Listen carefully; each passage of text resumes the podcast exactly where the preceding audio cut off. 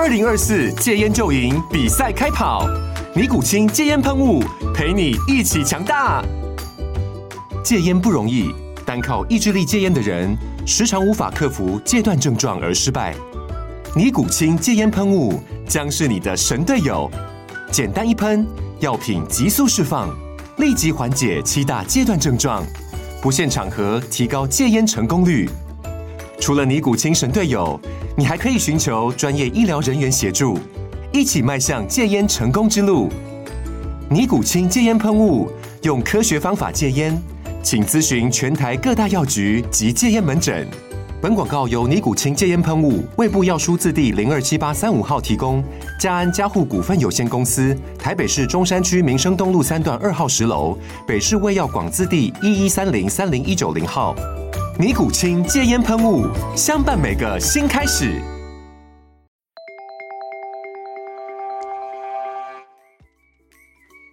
欢迎来到工程师的商学院，今天是我们的时事分享时间，我是王同学。我是郭老师，没错。那我们工程师的商学院呢，不会只着重在理论的分享或是一些学术的知识等等的，我们还会有这种时事时间，要告诉大家最新的趋势或是有趣的话题哦，让大家可以知道现在的时代脉动是怎么样。因为很多的商业分享啊，它可能会着重在大公司，可能诸如台积电啊、联电等等的，但我相信有在关注这方面的。朋友们或者工程师们，其实也都很了解这种大公司的，那会想要去找一些哎新崛起。大家一直都会知道，在工程师领域一直都是一个阳盛阴衰的一个职场，但是近几年呢，很特别的，这也是老师跟我讲，我才知道的。哎，其实越来越多的女性在工程领域其实是越来越厉害的哦。那我们今天就是要来谈谈。两位的女性厂长，老师，你要不要现在讲一下，说女性现在在工程师啊，或是你在工学院里面，大家的状况如何？好的，我想我们先从比例上来讲这个趋势的改变。嗯，我在念书的时候呢，我们工学院里面有五六个系，那只有我们化工系呢。是可以组这个棒球队的，是，也就是他是超过九个人的哦。他们有一个女子棒球队，女子棒球队。我们说我们组了女子棒球队之后呢，我们就是工学院的冠军了，因为其他系里面都只有一位或两位。嗯，啊，我们那个时候工学院女性的比例呢，啊，大约是在百分之五到百分之十。那其中当然有一些科系比较多一点啊，但是都是非常少数的比例。那我目前呢，我所上课的这个教书的这个学校的工学院的学生呢，啊，大概已经有来到了百分之五十的比例哦，多很多诶，多很多。我相信这些啊，woman power 以后都是以后非常非常重要的一个角色。嗯，那我也蛮讶异的，我最近看到了一些报道呢，是这些 woman power 呢，他们占据了一个非常非常重要的职务。我想我们待会可以请王同学跟我们分享一下。好，那第一间我要。介绍的这个女性厂长呢，她叫做邱瑞碧。那他现在是担任是默克化学新主场的厂长哦。他年纪大概是六年级生这样子。那我现在介绍他的学历，他的学历是元智大学资源与环境科学技术系毕业的，然后后来在中央大学的气管研究所。精进自己的商业学能，这样子。那他的经历方面呢，他有做过电子科技，还有生命科学事业体的进出口啊，还有仓储物流管理啊，还有显示器科技等等的这些领域的职位，这样子。这个默克跨学呢，他原本呢都是清一色都是男性哦。那他是后来在亚洲的一百一十八个据点里面。就出了这一个新主场的女厂长，这样其实是非常难得的。哇，对我来说也是很难得的消息，也是很振奋的消息。嗯，对女性的这个工学院的学生来讲，她也是一个榜样。嗯，为什么老师你会觉得说，呃，女性成为厂长会是一个很困难的，或是一个很难得的一个现象？是在体力上吗？还是在？怎么样的方面等等的，我想应该那是我过去的，我应该要纠正一下我自己的想法，那个应该是过去的想法。嗯，那经过这一次的这个两位女性厂长的这个洗礼之后，我也深挚的反省了我自己的这个价值观跟想法。是，我也稍微的了解一下。哎，我认为未来女性担任厂长职务的这个角色，应该是会越来越越来越多的可能性。那我们过去那个年代来讲的话，当然早期的时候，我们的化工厂的工作环境跟所需要的这个这个努力的这个方向呢，大概都是属于比较是需要外力的，要跟客户在一起的。哎，厂长也要跟客户在一起，也要跟供应商在一起，而且工厂的环境是非常非常的恶劣，是跟现在的的需求是不一样的。现在的厂长来讲的话呢，已经都属于高科技化了。而且也都是属于需要一个知识经济、知识智慧的能力来运作的，所以现在的来说的话，我认为呢，woman power 是会越来越大的。因为以前的工厂的环境，它可能会需要用到一些体力活，而且女性可能在过去的呃社会里面，他会因为自己成家、结婚或者生育小孩之后，中断这个职涯之路，所以这也是变成说他。如果说要变成到管理职，一个很困难的地方。对，你刚刚讲的是一个其中一个蛮重要的，因为我们过去来说的话，工程师在工厂里面工作，其实都是超过十二个小时的。但是现在来讲，我们的工作时间，因为我们啊台湾的工厂以及世界的这个一流的工厂来讲的话，工作时间通常都是比较是属于正常的跟弹性的。嗯，所以这个也是 support 一些啊这个女性的工程师，她们从年轻。到成家立业，到生小孩子，当妈妈之后，还是能够顺序的，还是能够呃继续的这个往上晋升到厂长。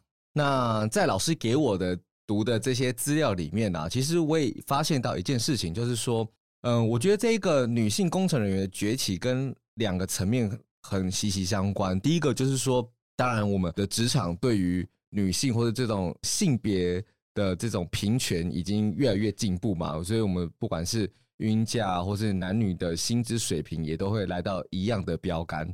那第二个部分就是说，现在工厂的环境的改善需求跟过去来讲变得很不一样。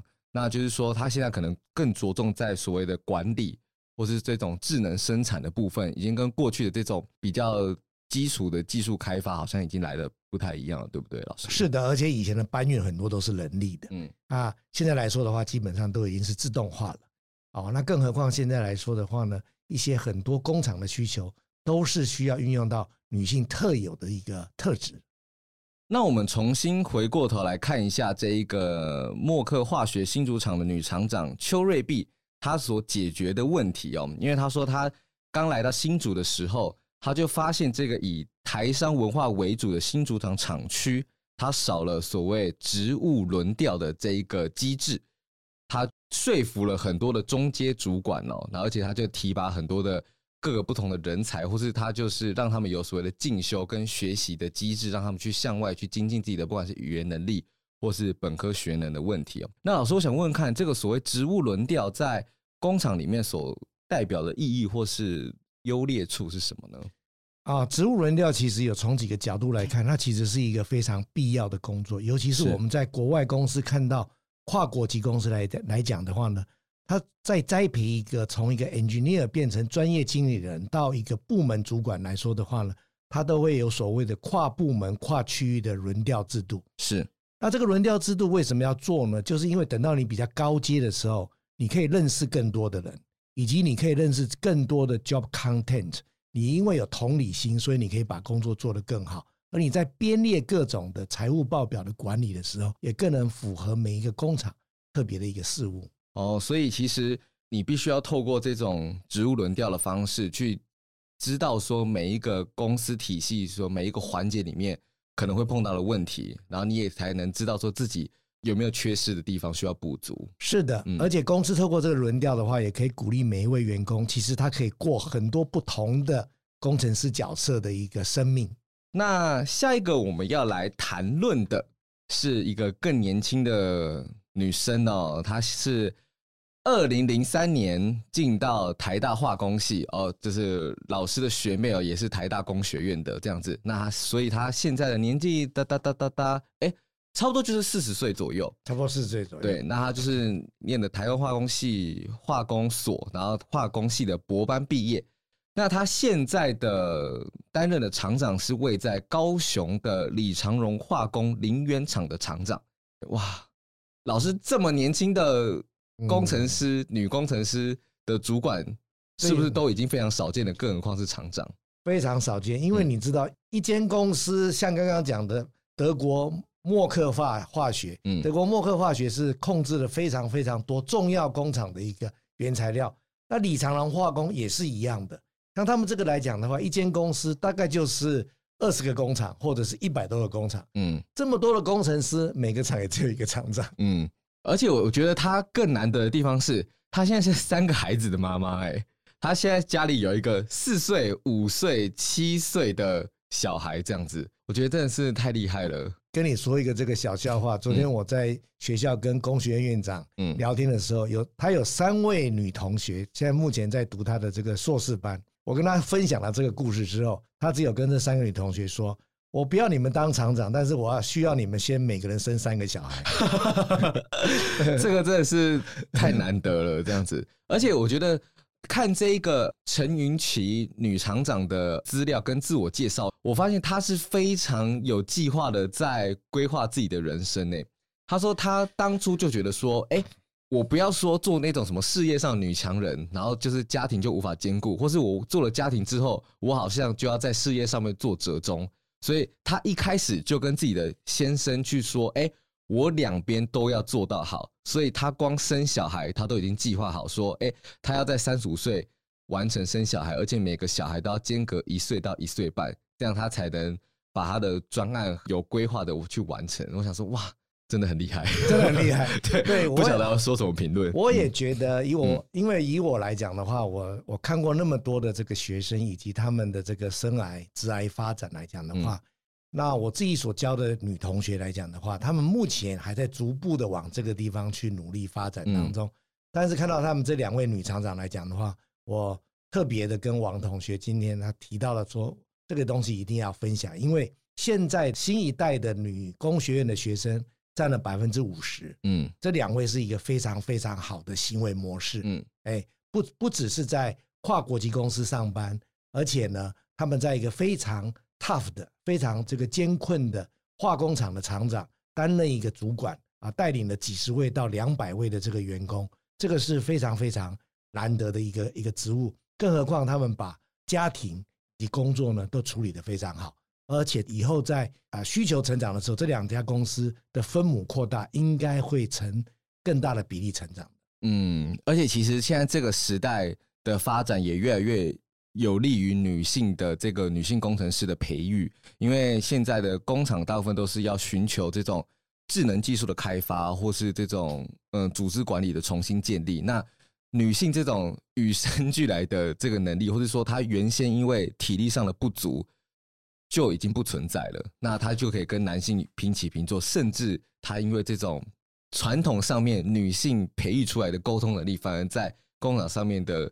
重要性就越来越高，因为像这个陈云奇女厂长呢，她在这个工厂里面，她所改善的就是这一个他们的循环回收系统。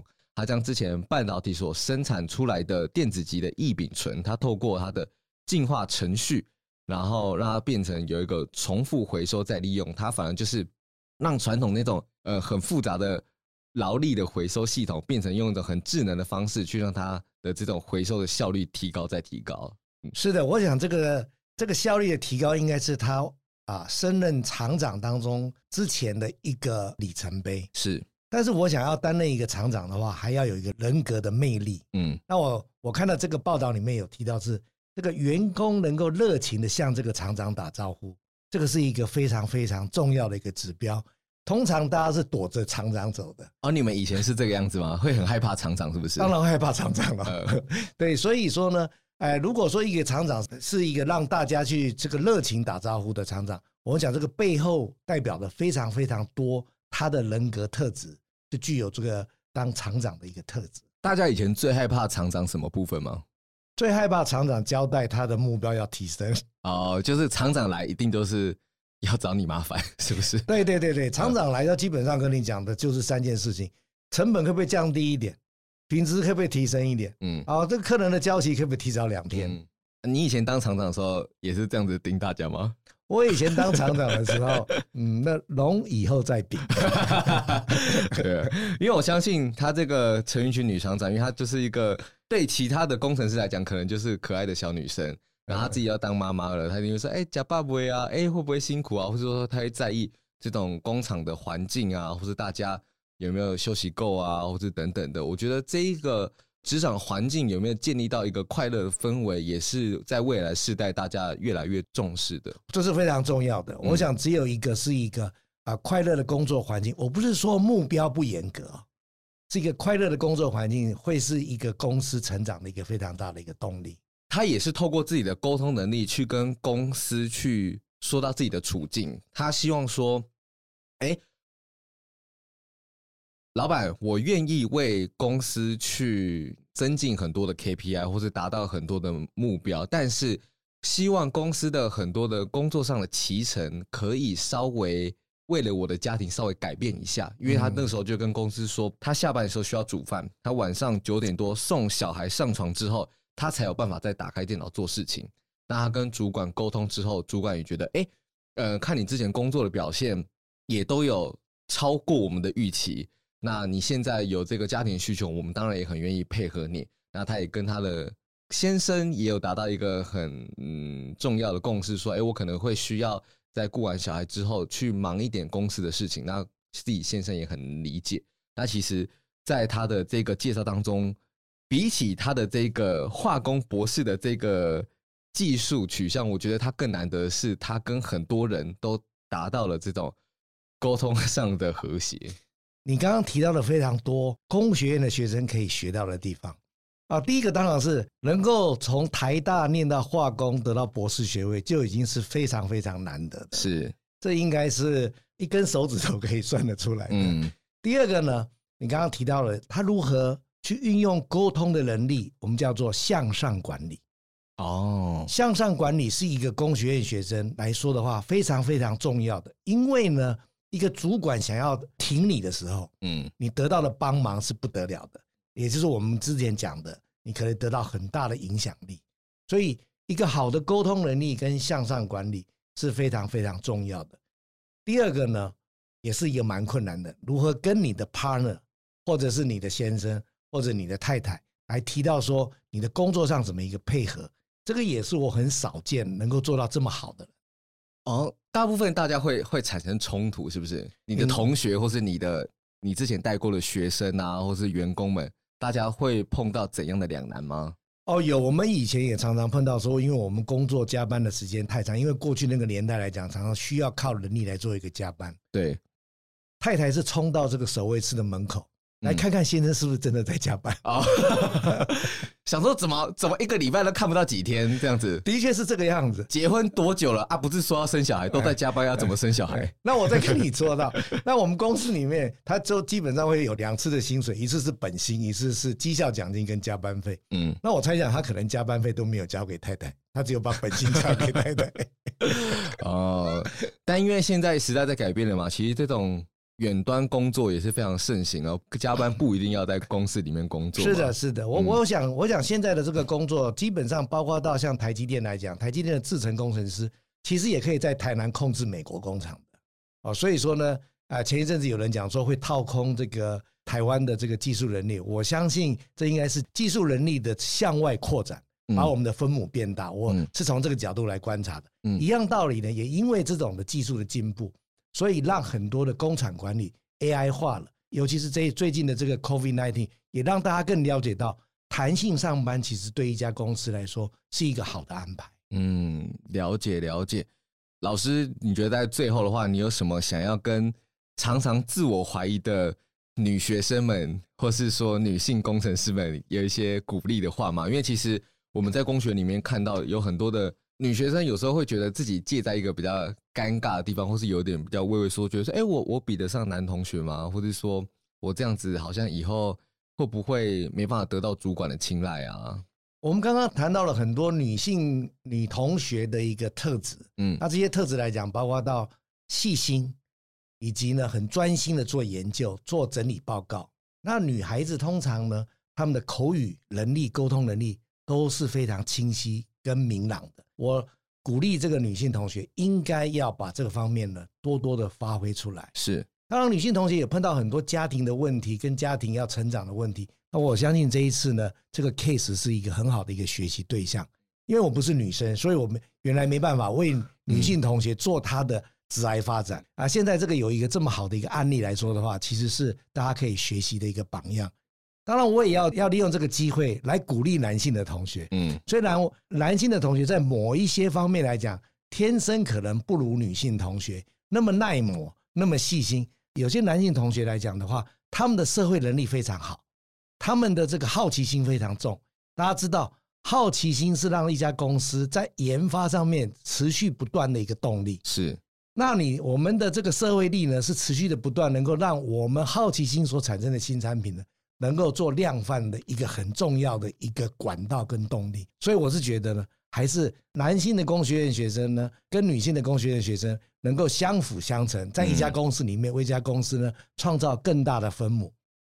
了解。那今天分享这个，现在也许很少见，但也许以后会越来越多的女性工程人才的趋势。希望大家可以在自己的本科学能上面不断的往前精进，然后不要受到性别的束缚。那你只要专注好自己，然后只要看到。自己能够进步的部分的话，不管什么样性别、什么样的身份、什么样的背景的人，我们一样都能够在工程师的商学里面越来越进步。好，那我们今天的时事分享时间就到这边啦。如果你有什么样的心得的话，都欢迎告诉我们哦。那我们今天就到这边啦，拜拜，拜拜。